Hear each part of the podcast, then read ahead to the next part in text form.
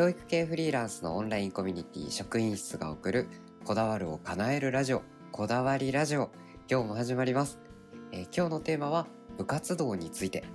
えー今日は、えー部活についていただいている相談に答えていこうと思います、えーパーソナリティは私オンライン、えー家庭教師大隅とシュートで。よろしくお願いします。お願いします。はい。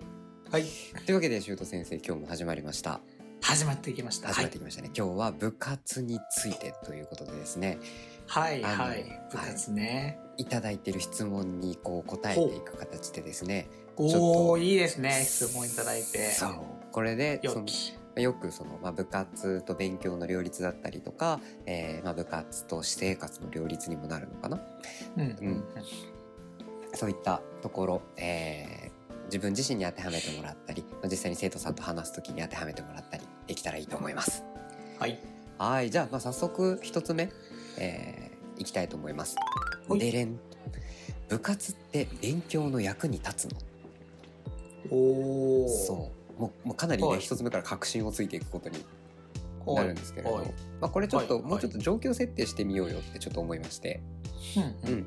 まあ、例えばそのほら新入学の時期ですよ、まあ、中学生高校生、新入学の時期で、まあ、先生と部活ってやった方がいいのかな、まあそんな風に生徒から話しかけられたとしましょうよほうほうほう。そうそれをどう返します？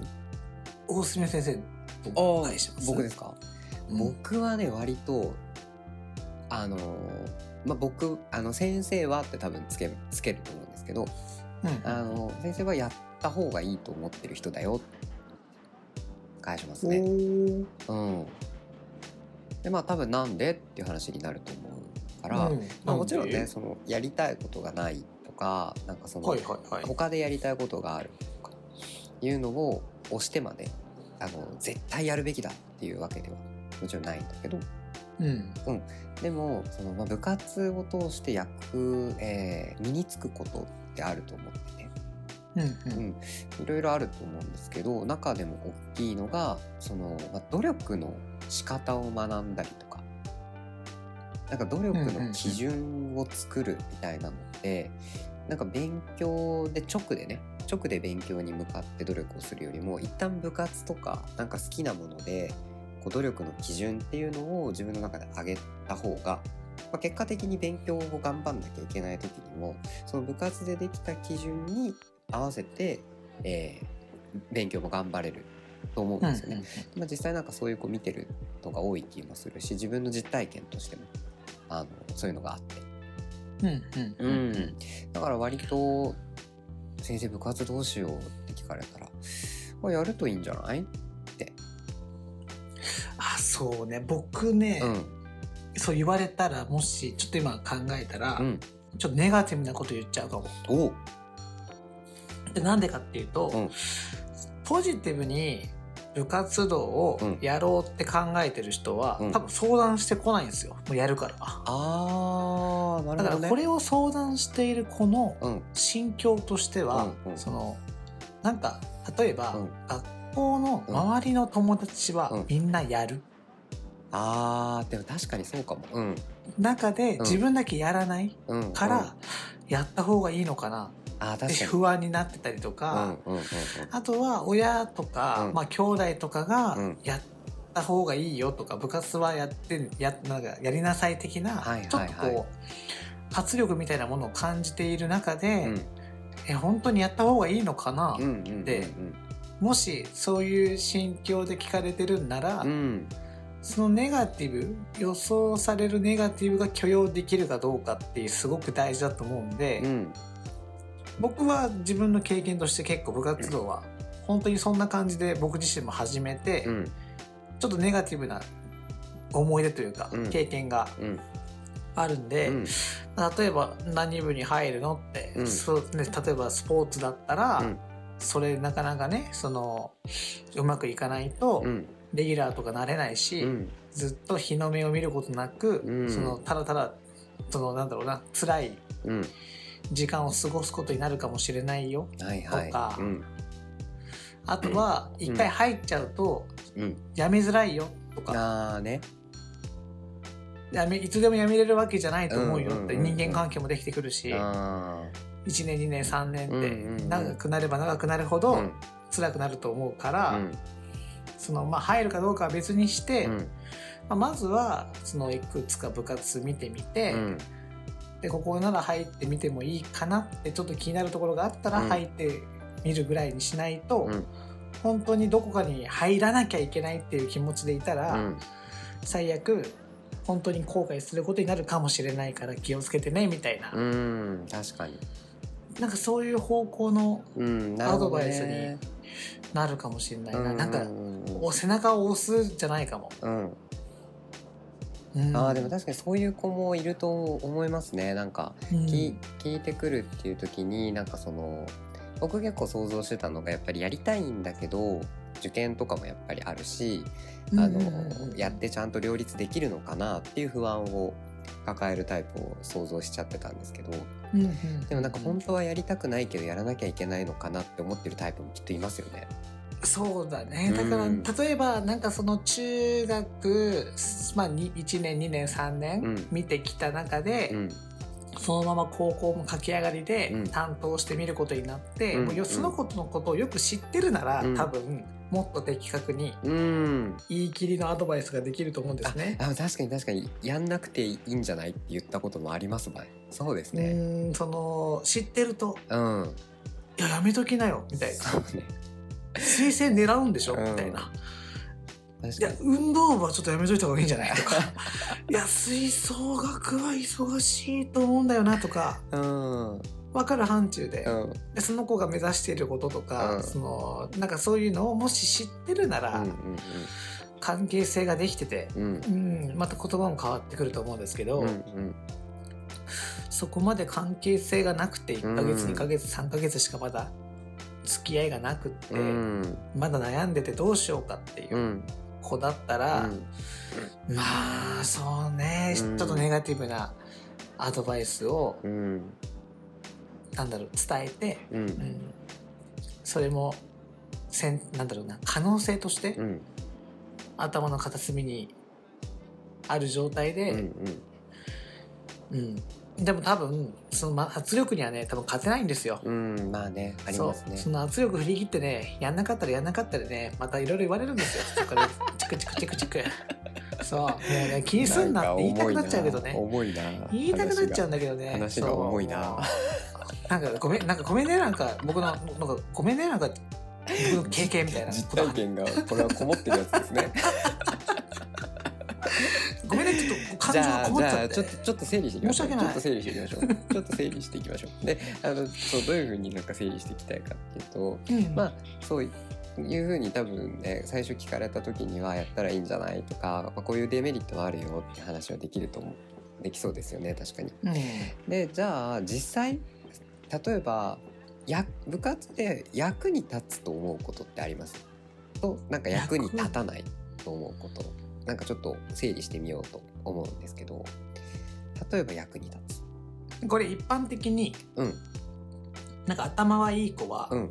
その勉強も部活もできる的な、うんうんでは部活とかスポスポーツとか,、うんはいはい。なんかそういうものができいや上手になって、うん。そこに成長するノウハウがあって、はいはい。それを使えば勉強もできるようになっていくよ的な、うんそれはうん。僕嫌いで。あれ？え あれ？ちょっとね僕今めっちゃそれ分かるって思いながら聞いてたんですけど。あ分かる。そうだからねこれね分かるでしょ。うん。僕もうん。そう言われ続けてきて、うん。学生時代ね、うんうん。で僕自身、ん。そんなに、まあ、勉強そんなできる方じゃなかったけど、うんうん。まあ、数学とか、うん。ちょっと自信あったし、うん。そんなめちゃくちゃ頭悪い方ではないと思ってたんだけど、うん。だから逆もしかりじゃない、うん。その結局、うん。こういうね、勉強ができる人は、うん。スポーツも必然そうやって考えてできるから。そうでもそうそうそういうもんですよね。結構。そうでしょ？だからそれも、やっぱ自分自身期待を込めて自分にあー自分にね？うん。そう。勉強がそんな苦手じゃないしそんなバカなわけでもないと思うから、うん。スポーツも、うん。まあ、部活やったらそこそこいけんじゃね？と思って、まあちょっとなんだろう。根拠ない自信持って始めた結果、はいはいあもうボッコボコや。いやまあそれはレギュラーなったことないし。うんベンチからね。なるほ後ど輩応援してたよ、はい。うん、っなるほどね。ていう。よく通るその声でね。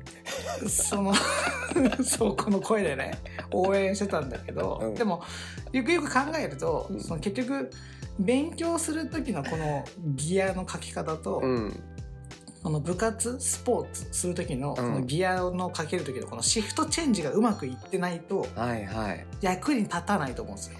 まあそうね。確かにうまくいく子は目立つし、まあ、僕もでも結構うまくいく割合高い気はするんですけど、まうん、あ、でもいかない子もいますよね。そうそれはね、うん。本質的にその成長の過程が自分がどういうタイプでどういうパターンの成長タイプなのかっていう、うん。この本質が分かってないと、うん。それと違うことを、うん。そのおノードでやっちゃうと、うん。片方はうまくいくけどもう片方はうまくいかないみたいな、僕はまさにそうだったと思うんですけど、自分自身振り返ると、そうだから、うん。その悩んでる人とかうん。は本当にいたら、うん。なんかねすっごい難しいんだけど、うん。すんごい深いとこ考えないと。あー。その勉強の仕方とかの話になるとこですか？体勉強の仕方もそうだし、うん。そのやり方もそうだし、うん。考え方もそうだし。考え方。そう。例えば、うん。僕自身の経験だったら、うん。あの数学は結構先生がこうしなさいああしなさいって言ったことを真面目にやるんじゃなくて、うん。まあ、先生が言ったこととかを聞いて、うん。あこうすんだみたいな感じでこう自分の中に落とし込んだものをうん。こう実践していくみたいなうん。感覚があったけど、うん。部活動はうん。結構いい子ちゃんで、先生とかコーチとかが、うん。まあ、顧問のね先生とかがこうするんだよああするんだよっていうことをうん常にこう守っていくじゃないけど、はいはい。なんか正しいフォームでとか、うんうん。先生は言うじゃないですか、うん。こうやって蹴ろ。まあねこうやって打てとかそうこうやったらうまくなるっていううん。正解を持ってるから、うん。そこに導こうとするじゃないですか、うん。でもなんでそうやったらうまくできるのかっていう本質を考えず、うん。まあ、我流じゃなくその主流をずっとあーなんかや。勉強の方では本質考えて自分なりにやろうとできたけどそう。部活の方ではなんかその本質が考えれなかったんだ。そう。へえそこのこうギアチェンジというかシフ,、うん。シフトチェンジが、うん。思考をそのままシフトチェンジして、うん。なんかその先生とかうん。コーチが言うことうん。のちゃんと本質とちょっと捉えて、うん。まあまあ、なん我流なでりにもいいからそう自分が思う、ん。こうしたらうまくいくだろうっていう何かをなんでこの練習をするのかとかそうこのそうそう。そう練習この動きの価値って何なんだろうとかそう。そういうの考えれなかったんですね。考えれなかったし気づけなかった。ずへえ面白い。うん、で数学はそれができてたのうんに、スポーツはそれができてなかったなうんっていう。うん感覚があってこれがちゃんとシフトできるか、うんうん。だから僕は今だからこそうん。振り返ったらそうかなって思うけど,、そのうんなるほどね。当時絶対わからないし、うんそんなこと考えないし、うんもう目の前のことでいっぱいいっぱいだし、うん。一生懸命頑張らなきゃみたいな、努力しなきゃ的なうん。マインドになってたんで、うん。そう努力する前に、うん。そうすごいそういうことをじっくり考える時間みたいなものが、うん。そう、うん、必要だ。ったそれを誰も言ってくれなかったまあ言ってくれなかったっていうかね。そうん。言ってくれる人も少ないだろうし、ううん。ん確かに。あなるほどね。ちょっとねでも僕ねこれはじゃあちょっと僕の話もしとかないとねと思うんですけど、はいはいなんはいでかっていうと僕はそのシュート先生とね見事に逆なんですよね。おお部活のおかげで成績が伸びたなって思ってる人なんですよ。なるほど。そう。成功パターンですね。成功パターンですね。はあはあはあ。本当に僕もちょっと部活のフォローをしとくと僕割と中学生僕多分ね高1の秋ぐらいまで割と成績がパッとしない人なんですよ。高1の秋から2年の高2の春ぐらいまで結構成績パッとしない人でもうザうん。うん中の中みたいな。はいはいはい、うん感じだったんですけど、まあ、高校になって、まあ、ちょっと部活で中学の時は中学の時の部活はねすごいなんかねもうそんなに楽しくはやってたんですけどでもうんうんなんか熱量を持ってやってるって感じじゃなかったんですよね。うーうんん、でも高校になって、まあ、ちょっと詳しいことはねまたノートにも書こうと思ってるんですけど、まあ、あの廃部になりそうな演劇部にひょんなことから入部するっていうちょっと面白い経験をさせてもらうんですよね。でそっからなんか最初は全然僕はやる気なかったんですけどうんなんかあの周りがすごいやる気がちゃんとあったりとか環境が実は高校の部活ってかなりお金使えるんですよね学校によっては。でなんかその大学生とかになると自費でやると取れないようなホールとかで練習できたり公演できたりとかなんかそういう環境とかも割と揃ってたのもあってすごいのめり込めたんですよ。でしかもさっきのシュート先生の話と重ねていくとその廃部寸前になったから先輩がいないから全部自分たちで考えるしかなかったんですよ僕たち。ああなるほどね。めちゃくちゃ自由ででただその代わり本当に自分たちが頑張った分の結果がそこに出るみたいな。うん。経験を高校の部活でできたんですよね。それはいい。そう、いいうね、んあまあ、そんなねなんか01考えるみたいな経験を高校の部活でやるっていうことはなかなかないと思うんですけど、でもそれにしてもなんか熱量みたいなのはやっぱすごくそこで変わったなって思ってて自分の中で。あ努力ってこうやるんだみたいななんか意識して身につけたわけじゃないですけどでも本当その部活のことに四六時中向き合うみたいなこととかを初めてしたのがその部活きっかけだったから。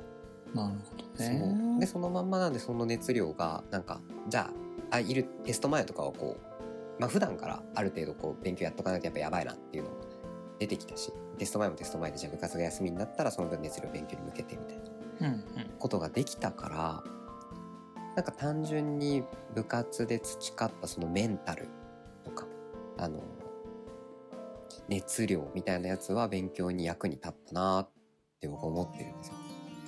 いいなぁうん 嫉妬 これはねでもねでまあまあでもあれなのが結局じゃあその熱量を持ちました受験じゃあ大学受験大成功したって言えれば僕ももう万々歳なエピソードなんですけど、まあ、結局ね大学受験は大学受験であのちょっとこける。でまあ今振り返ればやっぱうん。その部活と勉強の両立っていう点ではやっぱ甘かったなっていうところがあって。もちろん中学の頃よりはいろいろ全部頑張ってたと思います。その頃と比べれば絶対頑張ってたと思うけど。でもやっぱね。そう言われたらなんか僕高校も大学もうん。